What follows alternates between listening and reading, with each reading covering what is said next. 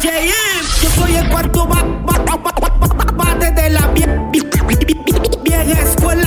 Yo soy el cuarto bate de la vieja escuela. Soy como soy y entiendo cada palabra suya y me doy cuenta de su necedad cada vez que murmura. Soy como soy y lo digo sin complejo que por mis ganas reflejo que me he puesto un poco viejo, pero soy rapero.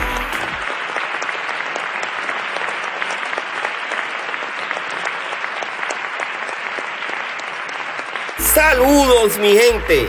Oye, su pasión por la música lo llevó a convertirse en un profesional de las comunicaciones desde su posición, ha mantenido viva la música de los pioneros del rap en español en Puerto Rico. Oye, y yo doy fe de eso, ¿ok?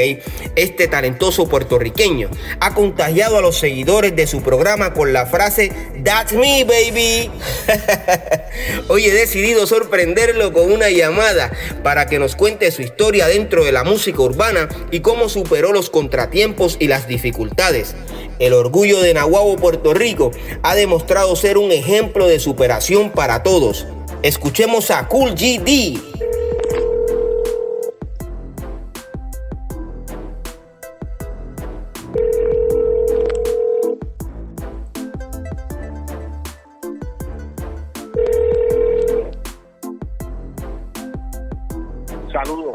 Comunicado con Cool GD. En estos momentos no estoy disponible, pero rápido que pueda te devolveré la llamada. Gracias.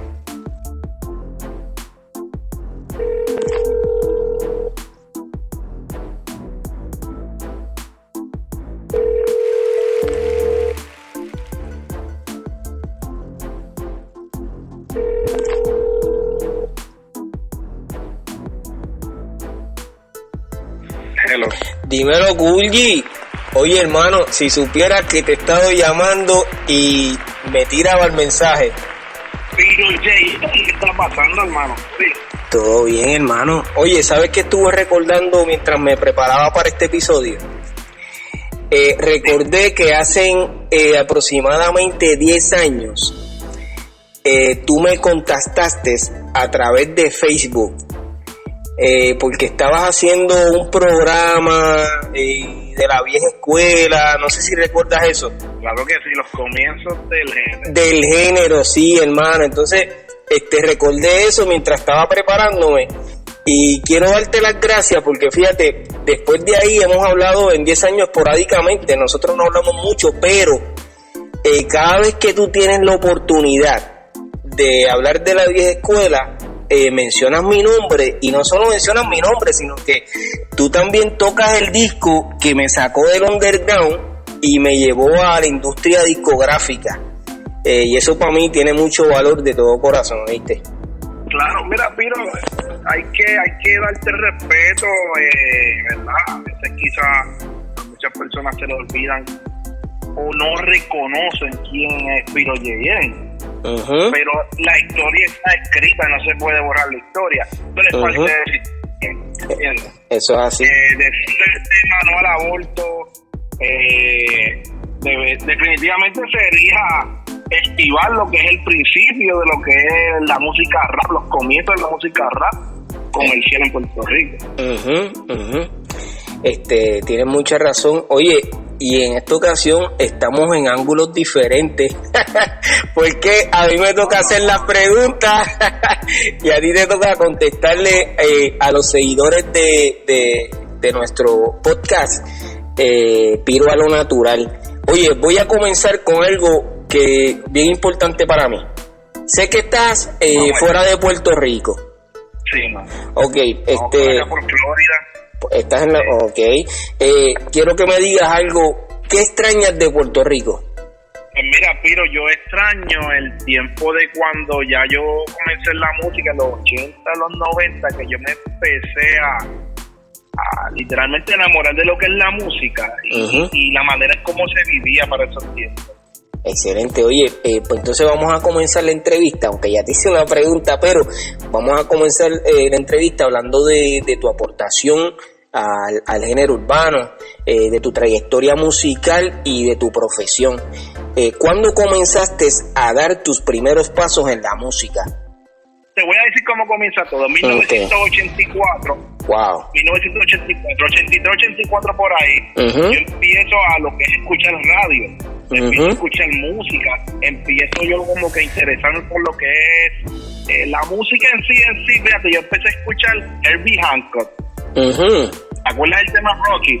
Eh, sí, vagamente, pero sí. Que era, que era, que era como un instrumento que hacía chucu, chucu, chucu, chucu, chucu, chucu. Ah, sí, brother, sí, sí. Que, que si tú vienes a ver, no es algo de hip hop, pero como DJ, si tú oyes ahí, hay mucho scratch. Hay mucho scratcheo. Uh no sé, desde ahí yo escuché, ese fue uno de los temas que más me llamó la atención, al igual que también para ese tiempo ya empecé a escuchar Planet Rock mm. de África Bambata. Ok. Ok. Eh, habría otro Planet Patrol, no sé si te acuerdas, que era Play at Your Own Risk. Eh, estaba Jay Mona, entonces tú sabes ese tiempo de esa música. Sí, Eso fue lo que me llamó mucho la atención ahí esto que comienza todo, diría yo. Y ahí yo empiezo a grabar de la radio. Pego con, un radio portátil a, grabar los temas de, de, la radio. Para ver que los tiraba, pues ahí yo pegaba a grabar. ahí cuando, si vamos a hablar de lo que es el género urbano, que yo empiezo a escuchar este, por ahí de esos cases underground, porque la gente dice, mira, mira, fíjate, pero yo te voy a poner un tema que mucha gente pues, y lo voy a ver bajo mi perspectiva. Okay. El underground para mí comienza cuando ustedes, me refiero a ustedes porque está incluido ahí, ustedes pegan a grabar rap en español y lo pegan a grabar en cassette, que no es de disquera ni nada profesional, y lo pegan a regar por ahí. Eso es underground. Eso es así.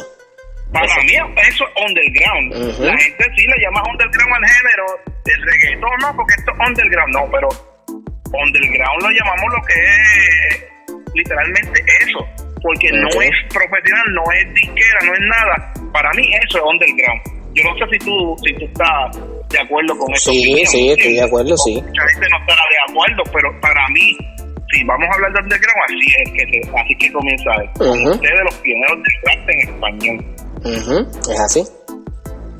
Okay, entonces, que comienza todo, pero yo me sigo, yo me sigo ahí escuchándolo a ustedes hasta que ustedes vayan allá a, grabar canciones eh, profesionales y yo sigo por ahí comprando y para ir para allá y buscándome, como yo digo, este el pesito para poderme, ¿verdad? Comprarme esos cassettes. Eh, ustedes fueron motivación para mí. Ok, pero entonces, eh, ¿cuándo es que tú comienzas en el rap en español? 1990. Ah, tú arrancas en 1990. Ok, eh, tú recuerdas... En 1990 estamos en la escuela superior en Naguabo, la escuela Rafael Roca.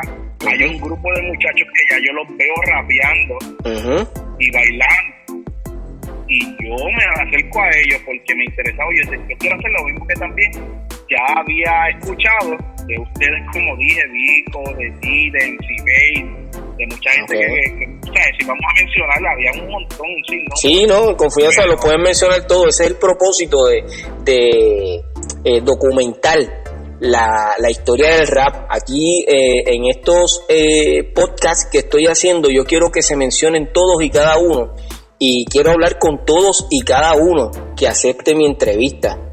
Eh, aquí no vamos a ocultar nombre, ¿sabe? Usted fue rapero, eh, va a tener la oportunidad de hablar con Piro JM en el podcast Piro a lo Natural.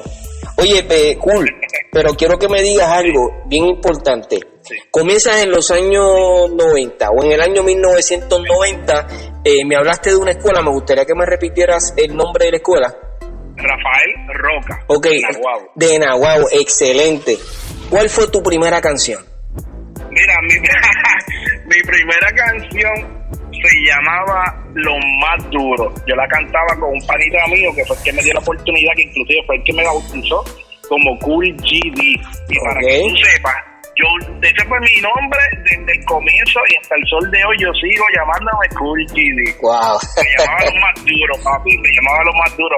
Yo me acuerdo que esa canción decía, Yo no soy Rubén ni tampoco Vico, pero te doy de lo que aplico. Yo no aplico muy bien el famoso rap, pero después de esto no hablarás jamás. Oye, yo dije que se pase un chamaquito. Sí, porque era un nene y yo, esa es mi primera letra. Y después, eh, rimé, rimé. Yo dije, pues lo hice bastante bien. Ahí me motivé y seguí por ahí para. Oye, y vale la pena mencionar eh, eh, tu amigo, el que te bautizó como Cool.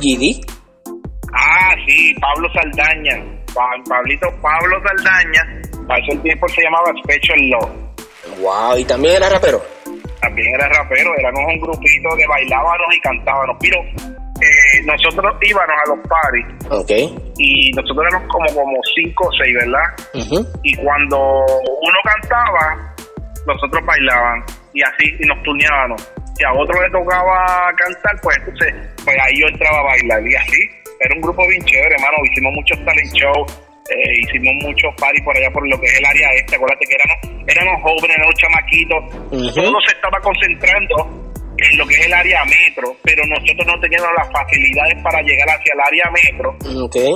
y por eso fue que quizás nos mantuvimos en lo que es el área este solamente como local diría yo no Ok. tuvimos la oportunidad nunca de quizás llegar a, a donde ustedes pero sí los llegamos a ver ustedes en muchas actividades cuando y cuando digo ustedes vuelvo y re- me re- re- ¿verdad? repito Sí, son to- todos los pioneros, exacto, todos los pioneros, seguro Claro. que sí.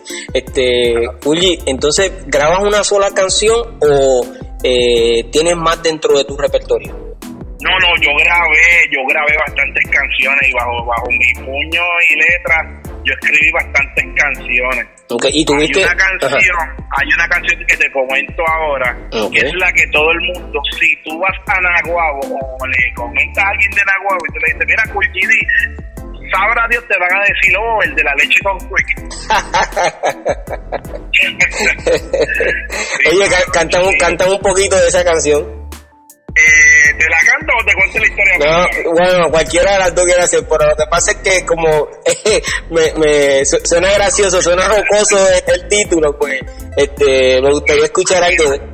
Te la voy a cantar, pero quiero contarte la historia para que entiendas de dónde es que sale la pinche conflicto. Ok. Yo había, como te dijo, escrito y había hecho canciones, ahora digo yo, underground, que hablaban malo, las ponían en los parties. Wow. y Yo me sentía bien motivado, sí. Tú sabes que, que tú vayas a un party, el party full, y para ese tiempo iban, bajaban gente del área metro. Porque Mm. de esos parties eran en la playa de Naguabo, en el malecón. Wow. Y eso se llenaba, hermano, que bajaban gente del área metro y esos paris fuleteados. Y que tú escuches tu canción ahí. yo decía, ah, hermano, yo me sentía bien artista. La leche eh. con Quick, lo que pasa es que yo me pasaba con unos charlatanes Ujú. de la allá de la playa de Naguabo, con Carlitos Pagán, con Orlando Rivas, toda esa gente. Ujú. Pues Orlando, como era un de esos jocosos y le gustaba el vacilón, yo le, yo le dije, pues vamos, vamos a hacer esta canción, que por cierto quien me, en sí en sí me dio la idea fue Alex Rivera, que, que vive aquí en Florida, que es de Nahuatl también, pero fue un comentario que él me hizo de una canción así de leche con quick y pegamos, yo pegué a escribirla y yo le dije, pues mira Orlando, como tú eres el charlatán, tú eres el del vacilón, grábala tú. Cuando yo voy donde Alex DJ para grabarla, que era el que me grababa para ese tiempo, Orlando nunca llegó y ya, ya, ya él estaba ready para grabarnos y yo terminé grabando la canción. La Wow. canción decía, era como un reggae de Supercat. La pista era de Supercat, yo me acuerdo. Y decía, hay un vasito de leche con quick, leche con quick, queremos un vasito de leche con quick, prepara leche con quick, pero era un vacilón. Pero yo jamás pensé, yo jamás pensé que todavía, Piro, Ajá. hoy día, 2020, la gente venga y me escriba todavía en Facebook, mira, el de la leche con quick. Wow. Ay, O sea que te, queda- te quedaste pegado. Eso es lo importante. ¿Quieres que te diga una historia de esa canción? Seguro que esa sí. canción supuestamente la van a grabar, Ajá. eh, van, a hacer un re- van a hacer un remake de esa canción para los niños. El hijo de Cepillín. Cepi. Mm, ok, ok. Wow. El Cepillín, sí, sí, a los que conocen al payaso Cepillín, yo tuve la oportunidad de conocerlo, hablar con él, tuvimos esa, esa, tenemos esa gran amistad. Eh, siempre estamos en comunicación y fue una dicha para mí pues haberlo conocido y le había comentado de la, de la canción como te la estoy comentando aquí la historia y él me dijo, oye, me gustaría grabarla y le dije, hermano, en confianza. Yo le di el coro y él, él la va a grabar, creo que sale ahora muy pronto para los niños. Una canción de los payasos para los niños, pero leche con cookie. Ok, Kulji, eh, eh, te hago una pregunta. ¿La canción era rap o era reggaetón o reggae? Era reggae, era reggae, porque era una pista de Supercar. Okay. Una de las pistitas de Supercar ahí. Okay, eh, no me acuerdo el nombre de la pista, pero sí. Y de esa, y de eh, todas esas canciones que grabaste, ¿grabaste algún rap en español? Yo siempre he sido rapero, yo Okay. siempre he sido rapero, pero por encima de todo, Okay. a mí siempre me gustó rapear, pero Okay. siempre me gustó, ah, yo no era el tipo de que quizás te podía hacer un- una canción de mensaje, ni no.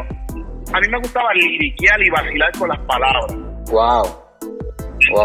Ejemplo, yo tenía una que decía, sí, es Cool GD, dame un beso para dormir. Y tú, nena linda, hermosa de cara muy bella, en esto soy un genio, pero no vivo en botella. Y tan sabroso como un helado, claro, sí, yo no me paro, paro, dulce como un bombón y por mucha atención, yo tengo una defensa como el talón en Rambo. Y no quiero que me confunda con el famoso comando, dígame como el cemento y como la leche con quick, yo, leche con quick, leche con quick, y pregunto qué tú sabes, ¿qué sabes? No sabes nada, exacto, pero viste que Wow. uso el gancho de leche con Sí, quick, sí, después sí, que yo sí. había grabado y la uso para rapear y vacilar en mi rap. Oye, Gul, eh, sé que tuviste tu época como bailarín. Háblame de, de, de ese momento, de ese tiempo. Pues mira, sí, en la época de bailarín, pues fue cuando, eh, como te dije, que ya entré al grupo, nosotros éramos bien fan de lo que era tus videos favoritos, viernes de rap, Ok. que al igual que muchas de las personas que me imagino que están escuchando este podcast, son fanáticos también y son de ese tiempo, pues veía a gente como, ¿verdad? Como Farina, Yeye, Yeye Turbina, este, Specialeri, que yo sé que lo tuviste en entrevistas, saluditos, Ujú. ese es mi hermano también, el gran Eddie G, ¿entiendes? Este Pedro Press, eh, New Jay, wow, toda esa gente, Bolillo, este, Cepi, este, Padilla, toda esa gente, que me imagino que el que me escucha y dice, "Yache, se me está mencionando nombres, pero yo nunca los conocía a ellos en persona. Mira qué cosa, pero yo era fanático de ellos, pero yo veía los programas y me memorizaba los nombres y todo. Yo los admiraba a ellos, viendo la televisión, entonces nosotros, te voy a ser sincero, masticábamos muchos pasos. Ujú. ¿Entiendes? Nosotros practicábamos muchos pasos de lo que era viernes de rap y después venían los paris. Era viernes, ya tú sabes que los viernes después por la noche, después de viernes de rap, era para el party. Ujú. Nosotros veníamos para bailar, pero ellos, ellos fueron motivación para mí. Wow, excelente, brother. Oye, eh, eh, tú tienes mucho talento porque te he escuchado haciendo mezclas. Háblame de tu primer miseo, por favor. Wow, mira, pero yo he sido un DJ que bien raro, bien raro yo me grabo. A diferencia de casi todos los DJs, Ok. porque siempre están buscando pues hacer mezcla por ahí porque acuérdate que yo no solamente soy DJ, yo también pues soy locutor, que yo me imagino que vienes con una pregunta de esas por ahí, pero paso a paso, vamos a hablar lo de DJ primero, pero para, que, Ajá. para que vayas entendiendo, ¿verdad? Ok. Pues yo a lo de DJ me gusta, me encanta, pero yo tengo mis pensamientos, ¿verdad? Sobre lo de tirar muchas mezclas por ahí y a veces yo digo contra, como que espérate, no me quiero quemar regando tanta mezcla por ahí porque a mí me gusta hacer las cosas en vivo. Ok.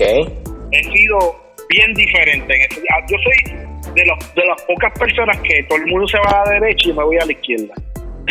Excelente. Sí, es bien, eh, yo soy bien un poquito complicadito. Ok, gracias pero entonces- no me puedo quejar. A ver, pero me mencionaste del primer miseo que hiciste. O sea, no, no has hablado de eso todavía. No, no, no. Ok, eh, eh, el primer mixo yo lo hice a computadora. Ok, ok. A, a computadora. ¿Sabes Yo por qué? No, no lo llegué a hacer. El, el- el propósito es saber eh, cuándo decides ser DJ. Sí, eh, ok, mira, pues, pues desde, desde que estaba en Puerto Rico. Pues ya yo estaba siendo eh, ayudante de DJ. Ok, ok. Con, con todas las DJ que fue que me dio la oportunidad de, de en verdad bregarle los cuestiones de la música. Ya él me veía que siempre estaba en los pares y porque todo el mundo me conocía, pues decidió este, darme la oportunidad de ayudante de DJ, pues yo me las buscaba, ¿entiendes? Él, él me dejaba un equipo seteado y él se iba a hacer un party y yo hacía un party por acá. Ahí es que comienza todo. Cuando yo me mudo de Puerto Rico, ¿verdad? Antes de eso, pues me mudo de Puerto Rico para Connecticut. Ahí yo veo las oportunidades que tiene de DJ más como más de DJ que de cantante. Ok. Veo que económicamente lo de DJ me estaba dejando más. Lo de cantante tenía que invertir. Ok. So, ahí es que yo decido, no, pero yo me voy a enfocar entonces en lo de DJ. Porque además que me gustaba, pues le estaba viendo la entrada económica. Ahí es que yo decido pues pegar a hacer este, mezcla para la mega, porque para, para ese tipo ahí yo entro a la mega. Ahí es que yo pego a hacer este... Es cómico porque yo empecé como, como eh, driver de la guagua para las promociones. Y iba a los clubs y yo era el que conectaba todos los micrófonos y todo para que el locutor hablara y yo repartía CD y todo que de, de promoción y así que empieza literalmente a darse a conocer Cool GD en Connecticut. Ok, ok. Oye, eh, tengo, tengo una pregunta. ¿Lograste hacer una producción discográfica de esas canciones que ya tenías? Fíjate, profesionalmente, pero no, lo más cercano fue con, con DJ David, que estaba grabando la producción y llegamos a ir a grabar allá, pero esa producción nunca salió. ¿Por qué? No sé. Eso sí, yo tiré eh, CD por ahí, café underground, pero profesionalmente nunca. Lo más cercano que hice fue cantar en tarima con DJ Estefano, DJ Chepo, DJ Chiclín para esos tiempos, pero nada, nunca llegué a grabar con ellos ni nunca hice tampoco una grabación profesional. Ok, como DJ, ¿con cuál de los reggaetoneros o raperos has estado en tarima? Bueno, eh, yo al tiempo te acuerdas de Don Omar cuando sacó Dale Don Dale, yo pude abrirle el show a él en Wow. Conérico. Y fueron dos presentaciones el mismo día. Fue tanto y tanto y tanto que estaba la gente esperando a Don Omar para ese tiempo que se tuvo que hacer dos presentaciones, una matiné para los teenagers y una para el público en general este, adulto después por la noche, pero fue diría yo una de las experiencias más grandes. Ahora en cuestión de, de hacerle DJ, eh, le hice DJ a un sinnúmero de artistas que no me gustaría ni mencionarlo, porque no quiero que tampoco se me quede ninguno afuera, pero mira, uno de los que primero me dio oportunidad para hacerle DJ fue OG Black y Wow. Speedy. Fueron Ok. los primeros, primeros que me dieron oportunidad para hacerle DJ a ellos, de viajar y todo con ellos. Guanábana, wow, eh, Wisoyi, Polaco, Chesina, Wow, eh, Rey Pirín, wow. este, Ceja, Gastan, Noti. Wow, mano, de verdad que, que yo me siento dichoso porque tuve la oportunidad de hacerle DJ a un sinnúmero a Rubén San, a Michael Superstar. Mano, de Wow. verdad, de verdad que sí, sí, Excelente, brother. que sí. Oye, entonces, como locutor, ¿cuándo fue que tuviste la oportunidad de trabajar en una estación de radio? Pues mira, ya para el 2000, 2002, creo que fue 2002, en una estación en Waterbury, Connecticut, donde después, pues, tengo la oportunidad de conocer a DJ Trigueño, que es el que me da la- el jalón, como uno dice, de esta emisora, para la Mega, que ahí después pues, comienzo, como te dije, en cuestión de promociones, después te da la oportunidad de, hacer el, el board, lo que llamamos el board control. Eh, hay un espacio después abierto y me dicen, bueno, ya que tú estás aquí haciendo el control, pues vamos a, empieces haciendo un programa de reggaetón. Hace tiempo era que estaba el reggaetón, ya tú sabes, dando, dando duro allá en lo que es el área de Connecticut, que está allá de los Estados Unidos, y pero como locutor de radio. Oye, y entonces, ¿cómo se llamó ese primer programa radial tuyo? El primero, primero se llamaba Ritmo y Emoción. Ritmo y Emoción. Ritmo y Emoción. Más o menos, más o menos, ¿para qué época fue eso? 2000, 2002 por ahí. Okay. El nombre de Ritmo y Emoción viene porque ese era el grupo donde yo terminé cantando y rapeando en Puerto Rico. Okay. Yo le quise poner ritmo y emoción en honor a dos compañeros míos que estaban en ese grupo, que pues lamentablemente no están con nosotros aquí en la tierra, pero sí siempre están en nuestras mentes y nuestros corazones. Me refiero a, a Yamil, MC Wizard, y a Julito Dance. Okay. Yo llevo de corazón. Y fue en honor a ellos que yo le puse ritmo y emoción a mi programa. Wow. Eh, oye, Kulji, yo sé que has entrevistado a muchos artistas del género urbano. De todas esas entrevistas, eh, ¿cuál es la más que te gustó y que logró impactar a tu audiencia positivamente? Mira, una de las entrevistas que más a mí me gustó eh, fue la de Didi, Ok, porque a Eddie yo siempre lo he admirado de una manera brutal. ok, So, entrevistar a Didi para mí fue algo, fue algo grande, poder hablar con Eddie. Inclusive antes de la entrevista, ya yo tuve la oportunidad de haberlo conocido en un concierto y yo pude hablar con él, ok, pero nunca lo había podido entrevistar. ok, Pero fue una de las entrevistas que yo diría, wow, para mí personal, a ok, él. ok. ¿Y recibiste la, la, el feedback de, de- del público? Sí, fue, un, fue un feedback, vamos a ponerlo normal para ese tiempo. Esa entrevista fue, diría yo, más personal que cualquier otra cosa. Ahora, eso sí, si hay una entrevista que...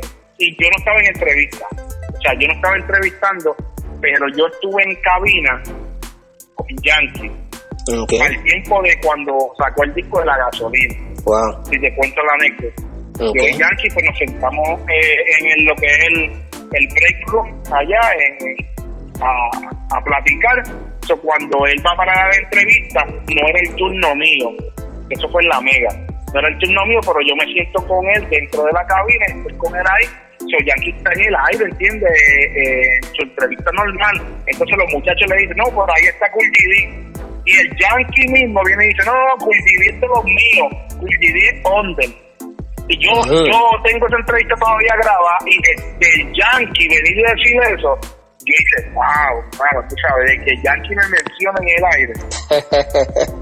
Y excelente, con ese respeto yo dije, wow, macho, sí, de verdad. ¿Qué otra cosa eh, aportaste al género urbano? Pues mira, eh, Piro, yo tuve la oportunidad de hacer jingles para la radio. Wow. Y fíjate, empecé allá en Puerto Rico, en lo que es la emisora Yunque 93, Mm, gracias a, a Víctor Cordero Magic Finger wow. y a el Látigo Martínez, Junior, Junior Martínez. Ujú, Tuve la oportunidad donde ahí eh, empecé a hacer jingle para lo que se llamaba un programa de turno por las tardes. Y tú sabes que es que tú vayas para la cancha y estás jugando baloncesto y le digas a los muchachos, sube radio, que ya mismo va a salir un jingle mío ahí. Eh, así Sí. comienza todo ese vacilón y después cuando me mudo para Conérico sigo haciendo lo mismo para la amiga. Yo antes de entrar para la amiga, gracias a Nandi Dávila, que fue el que me dio la oportunidad, así que saludos también para todos ellos y a Nelson Brody, un abrazo. Wow, oye, son experiencias eh, gratificantes. Eh, ¿Qué es lo más que te, que, que te gustó de todas esas cosas que hiciste? Pues mira, eh, el, el- el que todo el mundo te escuchara, el que todo el mundo te escuchara, el que todo el mundo supiera, mira, contra, te escuché, este eres tú, ¿verdad? Mira, que te reconocieran, era algo que tú decías, mano, wow, esto, esto, eh, me gusta. Wow, has tenido mucho éxito, Bulgi, eh, dentro y fuera de Puerto Rico y yo sé que eh, este movimiento te agradece tu aportación. Yo sé que sí. Gracias, yo sé, yo sé que sí, fíjate, hay una cosa que yo sé que ustedes los cantantes agradecen mucho en cuestión de los de, de los de los DJs Y es que y locutores de radio si nosotros no tocamos su música ustedes no nunca van a ser conocidos o nunca van a sonar así que Eso Yo sé que ustedes como artistas lo agradecen mucho. Sí, sí, eso es así, brother. ¿Qué opinas de la música que consumen eh, los radioescuchas en este momento? la música hoy en día eh, es un reciclaje, ¿no te estás cuenta? Cuando digo un reciclaje, yo no quiero que tampoco la gente vaya a malinterpretar y vaya a decir, ah, no. Lo que pasa es que se está usando mucho corito, mucha letra, mucho empleo de cosas de antes. ¿Entiendes? Mm, De esa manera es que yo hablo de cuestión de reciclaje. No me vayan a malinterpretar mi gente, a los que están escuchando. Mm, Ok. No tampoco des- desacreditando a nada. Los artistas están haci- haciendo su trabajo de verdad. Cuando están haciendo, están llevando la música a otros niveles. Y sí lo están haciendo porque han mantenido la música, porque esto es un género que la- las personas pensaban que esto era pasadero. Y mira el tiempo que lleva la música y todavía sigue ahí. Pero en mi opinión sí, se está haciendo mucho, se está cogiendo cantitos de aquí, de allá, muchos empleos, pero siempre se ha hecho así, tiro, que tampoco se puede venir a decirle que a buscar ahí, pero sí, lo único que yo estoy notando ahora mismo, que se está haciendo mucho, se está haciendo mucho, mucho, mucho. ok. Yo sé que hay muchos artistas que son súper mega creativos, ahora también hay muchos artistas fuera, fuera por ahí, que no se les da el crédito, que tienen el talento, que tienen la habilidad, y lamentablemente por, por no tener las palmas, la economía, eh, pues no han podido salir, pero son estrellas ocultas. Eh, dame tu opinión sobre la cultura del hip hop.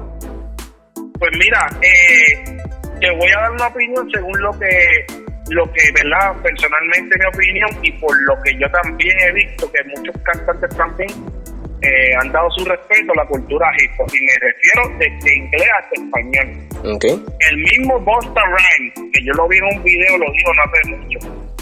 La cultura hip hop, aparte de, de, de lo que son los afroamericanos, nosotros los boricuas tenemos que ver mucho, tanto en inglés como en español, con la cultura hip hop. ok.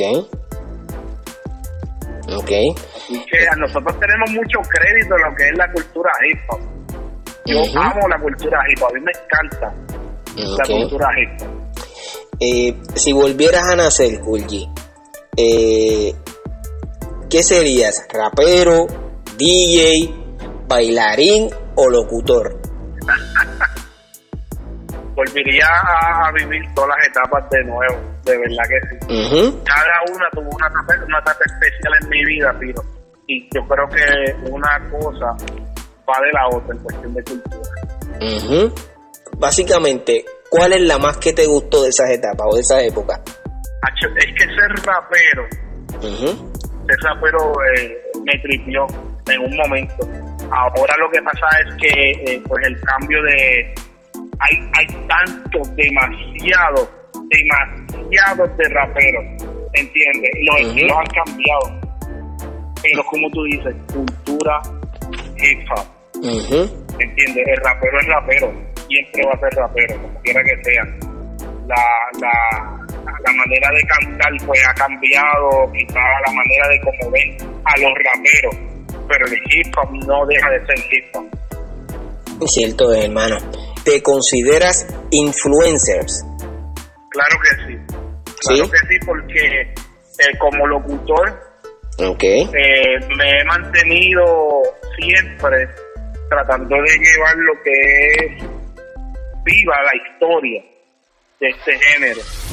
Desde los comienzos como como arrancamos en la entrevista. Yo siempre estuve ahí siempre me acerqué a ti me he acercado a literalmente a todos los muchachos del género. Wow. para siempre llevar una información eh, cada vez que tengo la oportunidad de estar detrás de un micrófono llevarles información de cómo que comen- comenzaron cada uno, cómo comenzó todo esto, igual manera como tú lo estás haciendo ahora, diferentes ramas, ¿verdad? Cada uno eh, eh, dice su historia, la cuenta, ¿verdad? Según Ujú. su vivencia. Y es bueno escuchar de diferentes personas, eh, ¿verdad? Eh, cómo influenció, cómo comenzó o de qué manera pudo ayudar en cuestión del género. Y yo digo que sí, influencié porque también tenía mucha gente que me admiraba en ese tiempo y me seguía, que ahora mismo pues ha, ha la música este, urbana o la música hip hop por culpa mía, vamos a ponerlo así. Wow.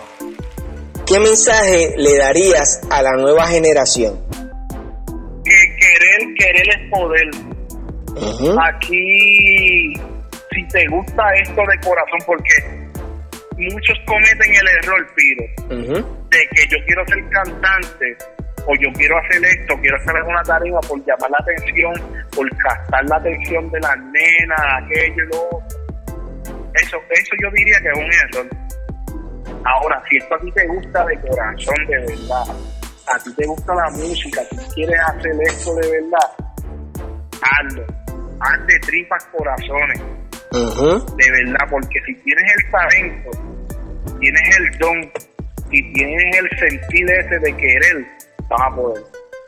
Así es, hermano. Oye, háblame eh, de tus nuevos proyectos. Pues mira, ahora mismo este, seguimos trabajando en lo que es la bóveda, Piro. Hay muchas llamadas, hay muchas cosas puestas en la mesa ahora mismo. Okay. Todo el mundo sabe la situación que estamos pasando en estos momentos. Todo está en pausa. Solamente en pausa, no está en stop.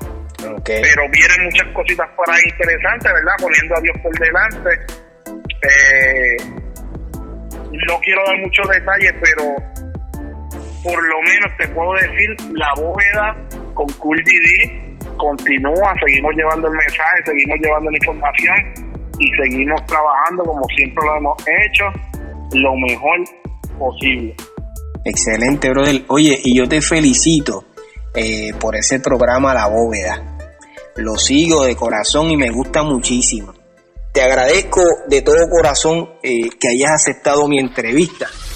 Ha sido un verdadero placer hablar contigo. Voy a dar por terminado este cuarto episodio de Piro a lo Natural. Gracias de corazón eh, por contestar mi llamada, hermano.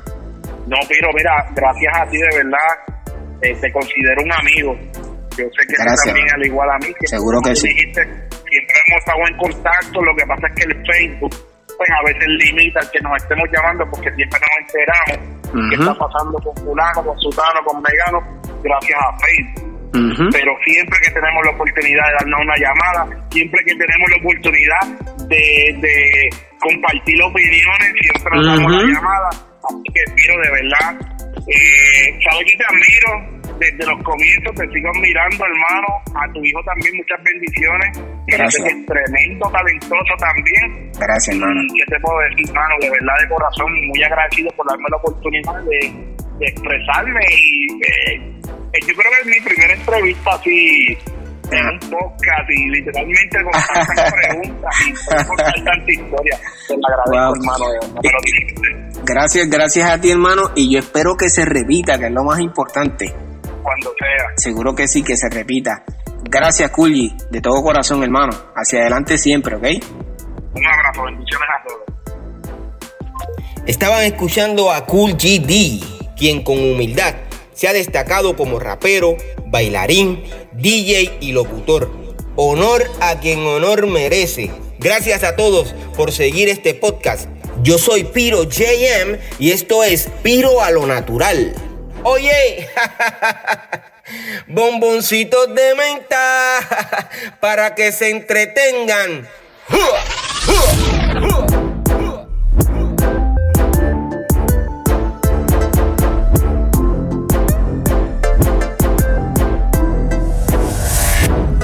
Soy como soy y entiendo cada palabra suya y me doy cuenta de su necedad cada vez que murmura.